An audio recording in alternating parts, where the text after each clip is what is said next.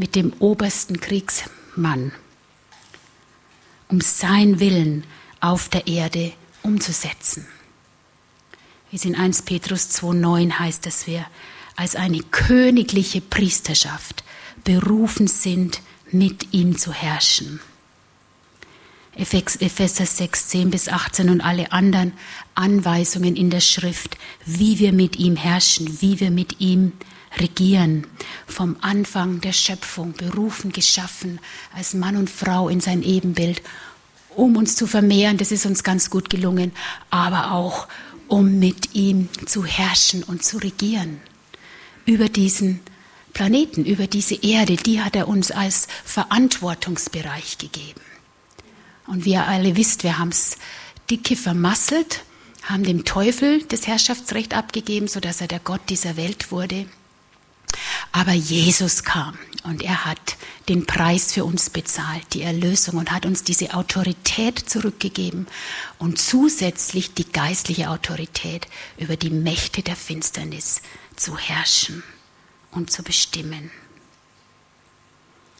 Und so arbeiten wir mit ihm und regieren mit ihm, bis die Erde erfüllt ist mit der Herrlichkeit des Herrn, wie es in Habakuk 2,14 heißt. Und die ganze Vollendung kommt dann, wenn Jesus zurückkommt. Aber da ist jede Menge, wie wir jetzt seine Herrlichkeit ausbreiten. Und dann ist einfach wichtig eine unterschiedliche Betonung zu verschiedenen Zeiten. Da gibt es intensive Zeiten, wo wir, ja, wo wir voll engagiert sind und dran sind und weniger Zeiten einfach in dieser, in dieser Beziehungsgem, also das ist ja auch eine Beziehung, wenn ich mit ihm heraus arbeite, aber in dieser einfach um mit Gott zu sein, zu sein. Und dann gibt es Phasen, wo das der Schwerpunkt ist, wo der Dienst zurückgestellt äh, ist und nicht so intensiv ist und mehr Zeit ist, wirklich auch in Gottes Gegenwart zu sein. Und so ist es wichtig und unter seiner Leitung finden wir das heraus, was dran ist, so wie Moni gestern gesagt hat, ob wir nach Mallorca gehen oder ob wir auf einen Missionseinsatz gehen. So wie er uns leitet. So als Braut Christi, sein Leib, die Gemeinschaft der Heiligen weltweit sind wir berufen, mit ihm zu herrschen und an seiner Seite zu regieren. Das muss man sich auch wieder richtig überlegen, was das eigentlich heißt, was für eine Würde und was für eine hohe Berufung. Und es ist das herrlichste Abenteuer, mit Jesus Christus zu herrschen, weil er eben nicht, wie wir aus der sichtbaren Welt und was wir äh, denken und sehen, was ich euch auch schon ein bisschen aus meinem Leben erzählt habe, was wir jetzt denken, das richtig und dran ist, sondern dass seine Gedanken so viel höher sind als unsere.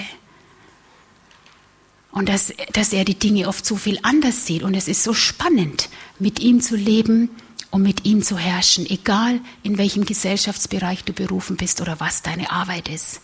Moni hat gestern auch schon gesagt, ob du jetzt Windeln wechselst oder kochst oder lehrst und predigst. Jesus weiß über alles Bescheid. Er ist der Top-Geschäftsmann. Er kennt sich in allem aus, in jedem Business. Und die ganzen Geistesgaben und alles, was er uns zur Verfügung steht, ist nicht für Sonntagmorgen und Mittwochabend, sondern das brauchen wir rund um die Uhr in unserem täglichen Leben. Dafür sind sie da, dafür hat er sie uns gegeben. Und so ist auch eine ganz gewaltige Autorität, wenn wir als Leib Christi zusammenkommen und seinen Willen über unsere Region oder ja, einfach auch da, wo wir zusammen hingestellt sind, wenn in unseren Verantwortungsbereichen, wenn mehr Christen äh, in einem bestimmten Bereich auch arbeiten, in ihrer Schule oder wo in ihrer Firma zusammenkommen und mit Gott regieren, da kann man was bewegen. Die Umstände müssen sich nach seinem Willen fügen und wir erleben Durchbrüche und Veränderung. Und es geht in Richtung Reformation und Transformation. Aber im letzten Wächterrufbrief vom Ortwind Schweizer hat mich so ermutigt, wo er eben die Geschichte erzählt hat, gerade auch mit dem ähm, einer von uns, wo es eben gegen die wie nennt man das, mit die, was wir da alles mit den Embryonen machen und die ganzen Versuche und so weiter, wo die Leute, die da berufen sind und arbeiten, schon lange dran waren und dann kam aber wirklich ein Durchbruch, als die Beter im Land dafür gebetet haben und jetzt sind messbare Ergebnisse da und Erfolge, auch neulich wieder bei einer Abstimmung im Europäischen Parlament. So, also, mein, wenn wir Christen eins sind und beten, dann haben wir die Welt im Nu erobert und sein Reich im Nu gebaut.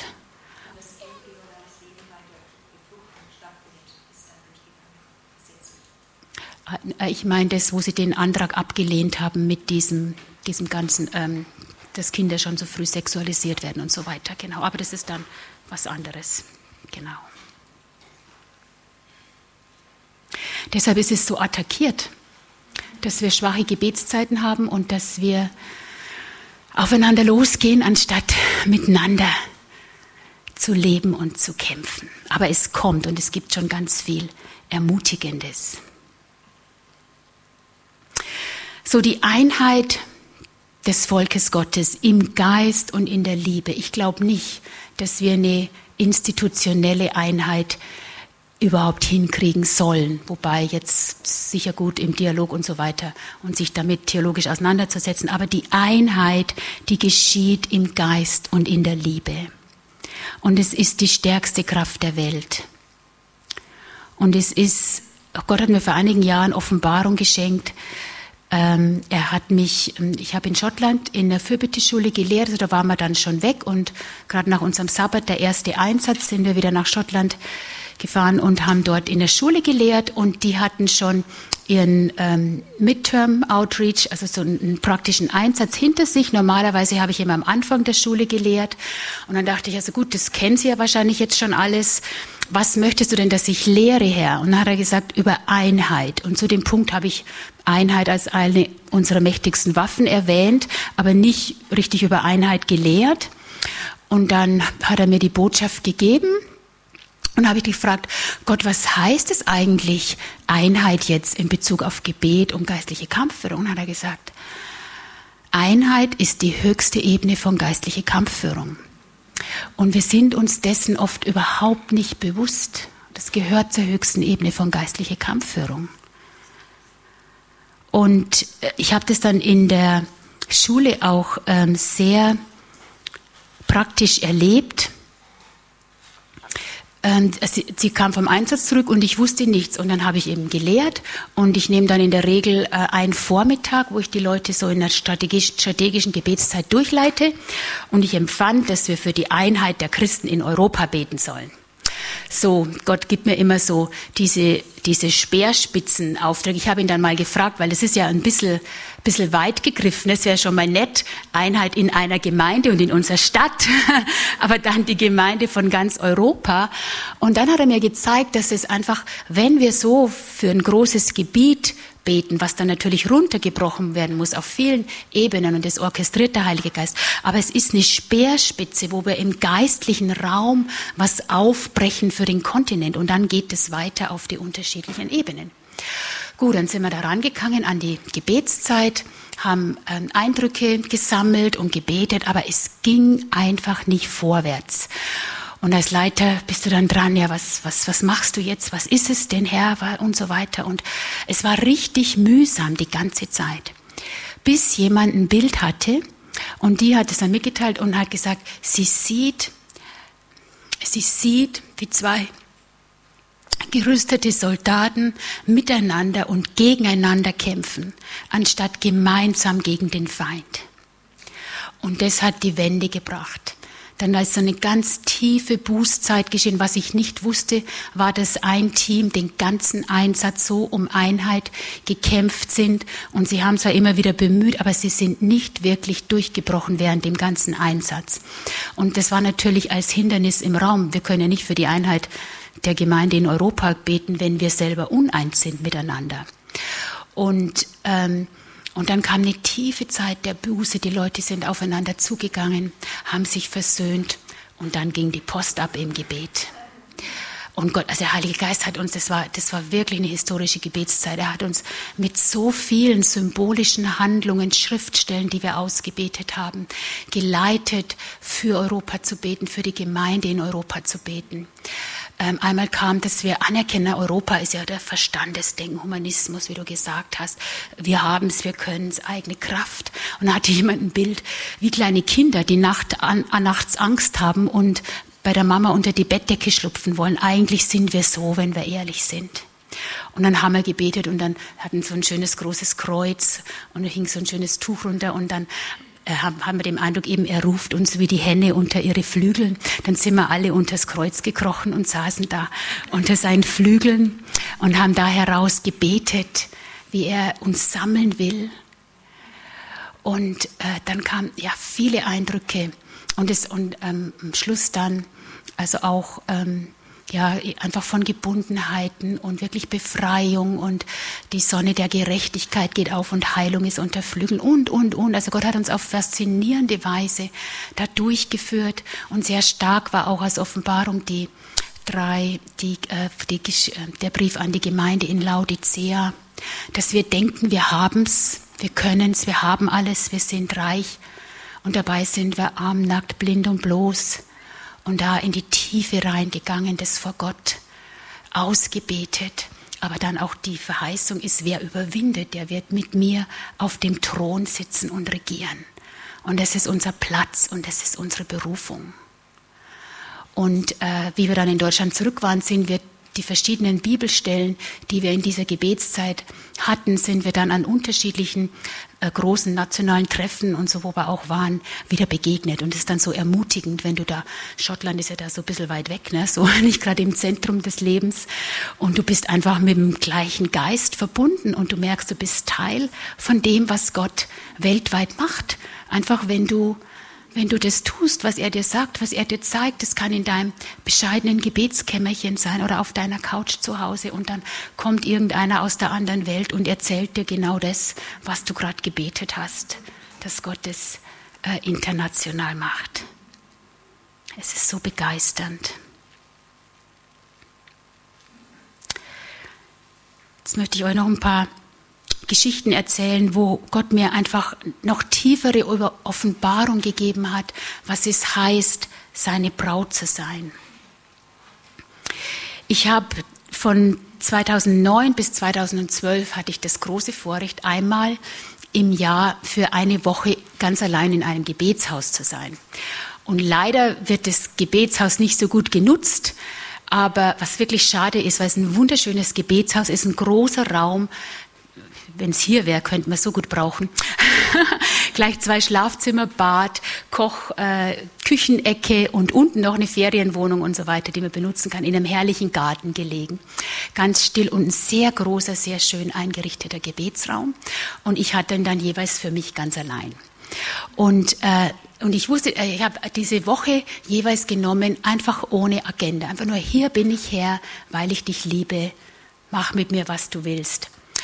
Und ich habe nichts, was ich wissen wollte, musste, dienstlich und so weiter. Manchmal hat er mir einmal sogar ganz glasklare Eindrücke gegeben, auch über Dienst, über meinen Auftrag oder Herz für Fürbitte, aber ich habe es nicht initiiert.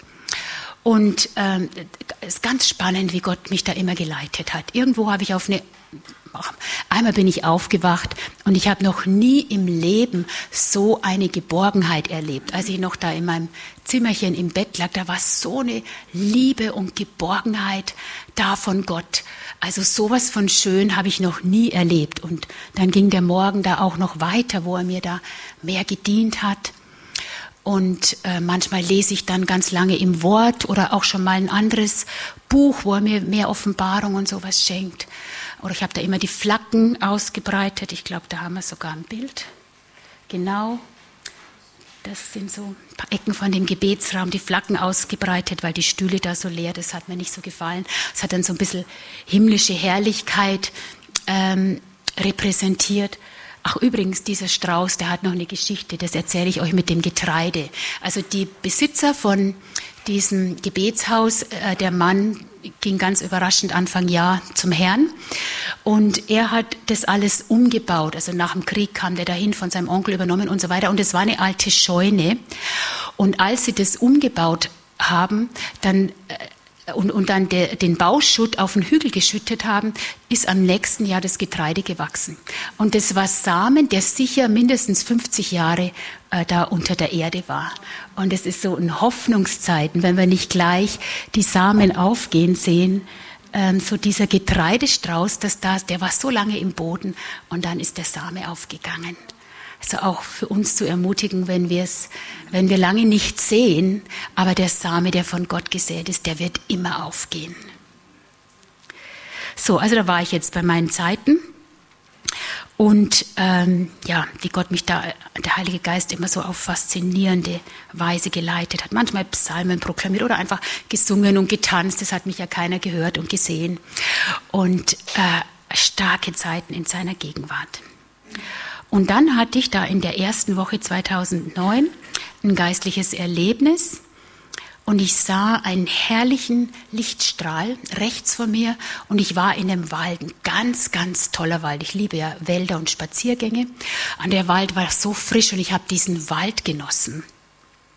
Und plötzlich waren viele kleine Lichter in dem Wald und, und ich äh, empfand und ich hörte, wie jemand sagt, komm herauf dachte, jetzt bin ich im Wald, wo? Und dann, ja, wie? Und dann, ähm, lass dich tragen. Und dann habe ich mich von dem Lichtstrahl und plötzlich war ich irgendwie wie, wie Licht oder wie eine Feder von dem Lichtstrahl hochtragen lassen. Und dann kam ich durch ein Lichttor. Und dann kam ich in die Höhle der Wahrheit. Also ich habe das so gesehen, das war wie eine riesengroße Kristallhöhle. Da gibt es ja so diese Riesensteine, die hinten grau sind und dann innen so lila funkeln. Und so war das aber in Blau. Eine riesengroße Höhle. Und es war so frisch äh, und so, also nicht kalt, aber also angenehm, aber so frisch prickelnd. Und dann hatte ich den Eindruck, das ist die Höhle der Wahrheit. Und dann habe ich Gott erlebt als Alpha und Omega und wer er ist, einfach all, was, wer, wer Gott ist, kam mir in Sinn und Verstand und ich erlebte dich da in einer tieferen Art und Weise und wer ich in ihm bin. Und war eine ganze Zeit drin, Gott zu erleben und wer ich in ihm bin. Es war so wunderschön in dieser Höhle. Und dann ging ich nach einiger Zeit raus und auf der anderen Seite war eine ganz, ganz traumhaft herrliche Landschaft. Und dann bin ich dann in dem ganzen Prozess verschiedene Stadien durchgegangen, war ich dann als kleines Kind und habe Heilung und Wiederherstellung erlebt und kam dann auch an einen Teich und da war ein Schwanboot. Und dann bin ich in dieses Schwanboot eingestiegen, habe so meine Ärmchen um den Hals gelegt und da ist dann auch noch tiefe Heilung geschehen und dann bin ich da ganz geborgen am anderen Ufer rausgekommen und dann waren da viele Kinder und Jesus und wir haben zusammen gespielt und es war alles noch in dem Prozess für meine eigene Heilung und von den Defiziten meiner Kindheit. Und dann kam ich, dann sah ich ein Tor mit einem Blutvorhang. Und dann kam ich, da war ich da eine junge Frau und kam zu diesem Blutvorhang und dann bin ich da rein und habe mich ganz lange drunter gestellt und mich reinigen lassen, heilen lassen. War einfach schön unter diesem Blutvorhang, war da eine ganze Zeit drunter und dann ging ich durch. Und dann sah ich die schönste Braut, die man sich vorstellen kann also weitaus herrlicher als auf unserem Foto und was man auf Erden sehen kann. Ein, ein, ein herrliches weißes Kleid, überall mit Diamanten besetzt, Diamanten, eine Krone, Diamanten, Schleier von der Krone runter. Ein ebenmäßiges, bildhübsches Gesicht, wie es auf Erden nicht gibt, wirklich makellos. Wunderschöne schwarze Haare, also es war dann offensichtlich nicht mehr ich. Aber ich wusste, ich bin Teil davon. Und das ist die Braut. Die Braut, wie sie geistlich ist und wie Jesus sie sieht. Und das Entscheidende an der Braut war, dass sie nur Augen für ihn hatte. Und ihn habe ich nur nicht voll gesehen, einfach nur umrisshaft, schattenschemenhaft. Aber sie war voll auf ihn ausgerichtet. Und in einem Zeugnis Vorhin kam es auch durch. Sie hat nicht mehr auf, mich, auf sich selbst geschaut und sich für sich selbst interessiert. Sie war nur auf ihn ausgerichtet. Und es war so faszinierend und ich wusste, das ist, was Jesus sich wünscht, was er will und wozu er uns berufen hat. Und dann kommt alles andere in, an seinen Platz, wenn wir nur auf ihn ausgerichtet sind. Und dann habe ich das eine Zeit lang bewundert und das war einfach so ein erhabenes Gefühl, weil ich wusste, ich bin Teil davon. Und es sind wir, wozu wir berufen sind. Und dann habe ich da nur die beiden so gesehen ähm, im Thronsaal. Dann waren sie gekleidet wie so ähnlich wie auf Erden, wenn so die Könige und Königinnen in ihrem ganzen Hofstadt zu offiziellen äh, Anlässen mit ihren Scherpen, Kronen und so weiter sind so ähnlich. Und dann wusste ich, da jetzt machen sie Business zusammen, jetzt herrschen und regieren sie, jetzt werden die Dekrete erlassen. Und was ich da auch noch hatte, zum ersten Mal sehr, sehr stark, so ein Empfinden ähm, von der Gerechtigkeit von Gottes Gericht. Das war auf eine Weise, daran verstand ich diese Psalmen, wo es heißt, klatscht in die Hände und freut euch, wenn sein Gericht kommt. Also wenn man guckt, was das im Sichtbaren dann auch bedeutet. Aber da war so, wie gerecht sein Gericht ist. So, so eine Offenbarung hatte, da, hatte ich da. Aber einfach der Punkt, in Partnerschaft zusammen zu herrschen. Und es ist unsere Berufung, unser Ziel in Ewigkeit mit ihm zu herrschen.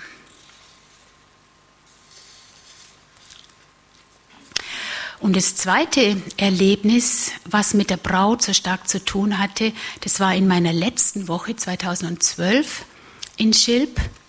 Und da hatte ich einfach in der Vorbereitung den Eindruck, ich soll mein Brautkleid mitnehmen.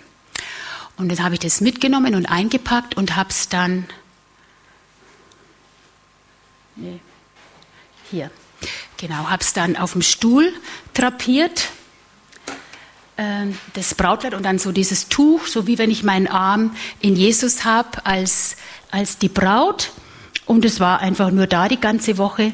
Und links ist dann einfach auch nochmal das gleiche Symbol, das war bei Freunden von uns im Gebetsraum, einfach auch für die Gemeinde und mit dem Leuchter nochmal auch ein Bild von, für die Braut und die Rose.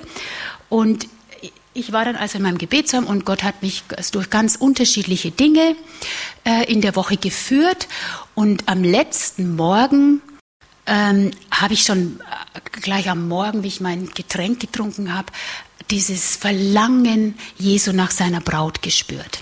Und dann empfand ich, dass ich mein Brautkleid anziehen soll. Habe ich das angezogen und und das war das und eine, eine, CD aufgelegt, wo es um Gemeinschaft mit ihm ging und habe einfach so ihm seine meine Liebe ausgedrückt und die Gemeinschaft mit ihm genossen.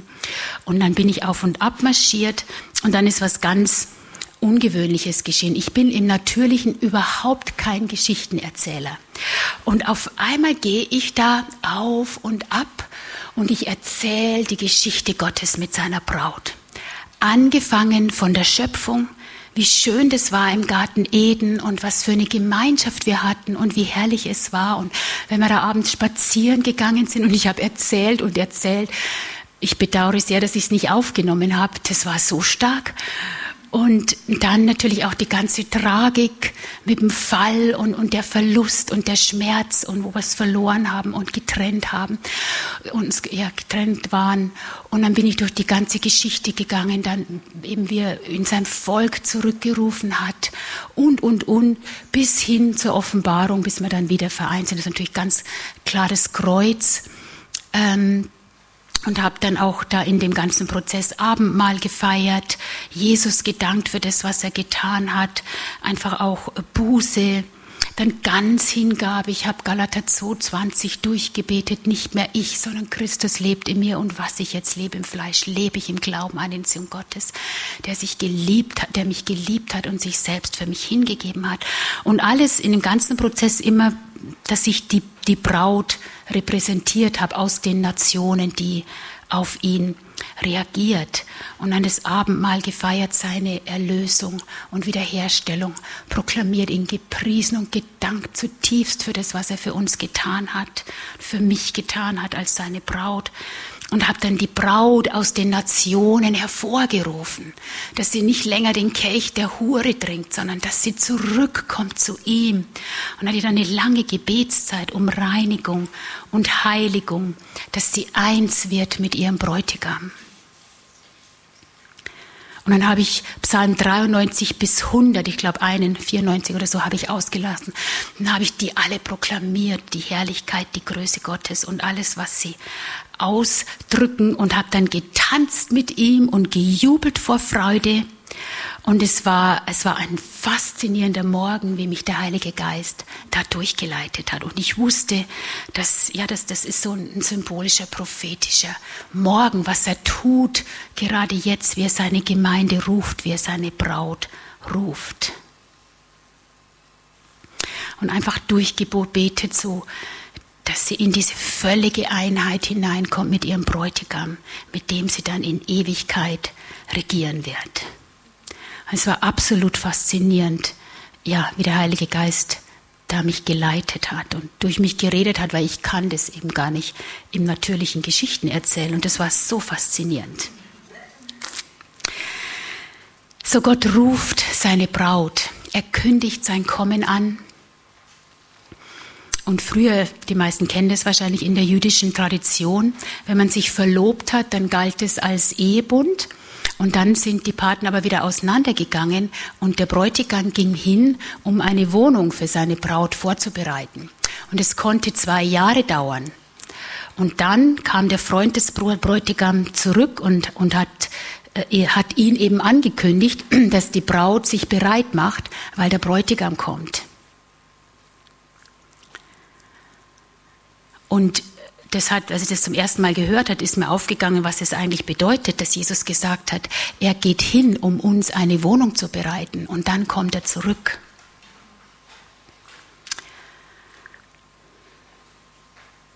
Und der Ruf, dass er zurückkommt, er schallt bereits. Wir haben hier den Schofarbläser und hier die, die Jungfrau, die das Öl nachfüllt. Ich habe das persönlich seit 2008 oder 2009 mehrfach erlebt, dass Gott uns in verschiedenen Gebetssettings, wenn ich ähm, Zeiten geleitet habe, plötzlich diesen Weckruf erschallen ließ. Ich weiß noch einmal war es, da war gerade die Attacke gegen den Seelsorgekongress, wo einfach von der homosexuellen Lobby und ähm, massive böse Attacken und eben wie viele andere im Land sind wir auch mit den Christen gestanden dort mit unseren Geschwistern. Ich habe ein Gebetstreffen äh, einberufen. Und in die, da an diesem Gebetstreffen war es zum ersten Mal, dass dieser Weckruf kam, dass wir als Gemeinde aufwachen und haben dann war ein leidenschaftlicher Schrei, den der Heilige Geist freigesetzt hat: Wach auf, wach auf, sonst ist es zu spät hat uns da in dieser Gebetszeit geleitet. Ein andermal hatten wir ein Seminar mit einer Gruppe und ähm, ich empfand auch, oder nee, das war, wusste ich gar nicht, was kommt. Wir haben für die Einheit, für die Christen in der Stadt gebetet, von wo die Gruppe gekommen ist. Und ich habe, äh, sage dann immer den Leuten, sie sollen doch Gott fragen, ob sie irgendwas zur Gebetszeit mitbringen sollen morgen und sollen das dann mitbringen. Und dann haben wir da ganz, ganz, ganz tiefe Zeit, ganz, ganz starke Zeit auch für die Einheit der Gemeinde in dieser Stadt gehabt. Und am Ende äh, kam das dann, weiß nicht mehr, was dann genau der Anlöser war und wie, aber auf alle Fälle, die Leute hatten Wecker mitgebracht, Kochtopf und Kochlöffel und haben sich alle gewundert, was sie mit dem wohl in der Gebetszeit machen sollen. Und dann hatten wir auch wieder so einen richtig heiligen Lärm als Weckruf. Manche haben auch gerufen und geschrien und es hat überall, es war toll, das war auch so ein einsam abgelegenes Konferenzzentrum und getrommelt. Es war auch wieder dieser, dieser Weckruf, wach auf, wach auf. Und von daher war ich dann sehr stark im Geist berührt, als ich vor gut zwei Monaten dann von David Demian hörte, was Gott ihm und anderen internationalen Leitern aufs Herz gelegt hatte. Und sie sind da in Kanada schon einen längeren Prozess durchgegangen. Sie hatten 2011 so ein 11-11-Treffen, also, also, weil sie den, äh, den Eindruck hatten, es ist die elfte Stunde, so äh, elfter, elftes Treffen am 11. November, zweit, äh, nicht am 11., am, im November 2011. Und Gott hat zu ihm durch das Gleichnis, da haben wir hier die Jungfrau von Matthäus 25, von den fünf klugen und fünf törichten Jungfrauen gelesen, die alle geschlafen haben. Und ich habe mir das früher schon öfter mal gedacht, aber habe es nie verfolgt, weil ich dachte, ich möchte ja nicht schlafen, wenn der Bräutigam kommt. Ne? Aber habe dann auch nicht weiter gedacht, ja, ist halt so. Hauptsache ich habe Öl dann. und, ähm, und dann hat äh, eben Gott zu ihm geredet, dass es da noch eine dritte Gruppe gibt, die wach ist und durch die Gott den Mitternachtsruf erscheinen lassen möchte, um den Rest der globalen Braut aufzuwecken. Und im September diesen Jahres trafen sich 100 Leiter aus 15 Nationen in Jerusalem um prophetisch für nächstes Jahr einfach ein großes Treffen vorzubereiten und einzuberufen, dass äh, sich während des Laubhüttenfestes Geschwister aus Gemeinden von allen oder von vielen Nationen zusammenkommen, eben Vertreter der wachen Gruppe, um den König anzubeten der dann, wie Sie glauben, seinen Mitternachtsruf erschallen lassen wird. Ich glaube, dieser Mitternachtsruf, das ist ein längerer Prozess. Das ist nicht einmal, also irgendwann kommt dann der endgültige, wenn, wenn Jesus kommt. Aber ähm, auch der ganze Schofar-Dienst. Wir hatten letztes Jahr, waren wir an einem Workshop, ja, ein Seminareinheit über Schofarblasen. Also habe ich mal gelernt, wie das richtig geht und wie man das macht und dass man da nicht einfach wild rumpustet, sondern verschiedene Tonlängen beton, äh, äh, bedeuten verschiedene Sachen. Aber er hat auch die ganze Geschichte erklärt, dass eben auch in der Endzeit dann das Schofar geblasen wird und dann in den letzten Jahren kommt es ja überall. Also nicht jeder benutzt so, wie man es benutzen sollte, aber das ist kraftvoll, wenn, wenn das Schofar erklingt. Wir hatten da auch eine Fürbittezeit in diesem Ding. Ich hab, sollte eine Gebetszeit leiten, dann dachte ich, das greife ich jetzt gleich auf und dann haben wir das Schofar geblasen über den Problemen, die wir sehen und da haben wir konkret Durchbrüche erlebt. Also da ist was ganz Gewaltiges in diesem Schofarblasen. So, das geht alles zusammen zusammen mit diesem Mitternachtsruf, mit diesem Weckruf, mit diesem, ja, mit diesem Ruf, wo der Freund des Bräutigams ruft, dass er kommt. Und ähm, ja, von da hat mir das sehr angesprochen. Und ich war dann kurz nachdem ich das gehört habe, ähm, weiß gar nicht, ob die noch in Israel waren, ein paar Tage davon war ich in Schweden und habe in der Fürbittschule von Jugend mit einer Mission gelehrt und auch wieder habe gelehrt über Gebet und habe Gott gefragt, was beten wir denn jetzt in der praktischen Gebetszeit? Und dann empfand ich, dass er uns kleine Schule da in Schweden im tiefsten Wald äh, mit hineinnehmen möchte in diesen Mitternachtsruf. Es war ganz schön herausfordernd. Ich hatte acht Studenten, fünf Mitarbeiter, alles Südkoreaner und zwei äh, Afrikaner aus Ghana. Erste Woche teilweise sehr schlechtes Englisch und dann in so einer Zeit zu leiten, wo du miteinander fließen sollst. Und da hatten wir dann Parallelübersetzung gemacht, aber es war dann wirklich verblüffend. Es war ein absolutes Wunder. Das, die waren ja auch ganz neu, ne, kamen ja aus einer ganz anderen Welt. Und, und dass wir da schon in so einer Einheit zusammengekommen sind. Und dann, ich war jetzt bereit, ne, dass das lautstark zugeht, was immer es bedeutet. Und ich, äh, hab, hab, empfand, dass ich den Song von Kim Walker, I Still Believe, vom Internet runterholen, spielen lassen soll. Haben wir das äh, ja, äh, uns damit verbunden und spielen lassen. Und in dem Moment sagt Gott, I want to speak softly to my bride. Ich möchte sanft zu meiner Braut reden. War ich erstmal okay, ich möchte sanft zu meiner Braut reden. Und es war dann absolut verblüffend und die sind alle miteinander geflossen, so, so wie wir dann neu zusammen waren, wie liebevoll Gott zu seiner Braut geredet hat. Ich war so überwältigt von seiner Barmherzigkeit. Ich dachte, jetzt ist, jetzt ist aber wirklich Zeit. Und, und jetzt, jetzt müssen wir schreien, dass sie auch wirklich aufwacht. Und er spricht sanft zu ihr es ist immer noch die Zeit der Gnade. Und es war so wunderbar, einige der Schriftstellen mit Jeremia 31 und so weiter, aber auch ihr gesagt, wer sie ist, wie er sie sieht, wie sehr er sie liebt, was er für sie getan hat. Und wir waren alle völlig überwältigt von der Liebe Gottes zu seiner Braut und von dieser unglaublichen und unbeschreiblichen Langmut, die er hat. Und später hatten wir dann Fahnen von allen Nationen und dann hat einer einen Impuls, wir sollen ein Kreuz draus zu formen. Und es war eine ganz, ganz tiefe Zeit der Fürbitte dann auch für die Nationen, für die Braut in den Nationen, dass sie zusammenkommt.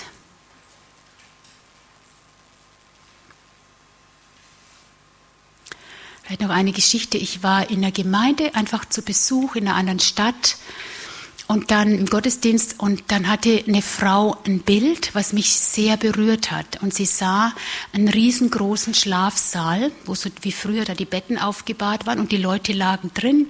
Und da gingen Wärter rum und gesagt, ja, bleibt noch liegen, ruht euch aus, das tut euch gut, schlaft weiter, bleibt liegen. Und auf der anderen Seite stand Jesus und hat gerufen, wacht auf, wacht auf, steht auf, steht auf, sonst ist es zu spät.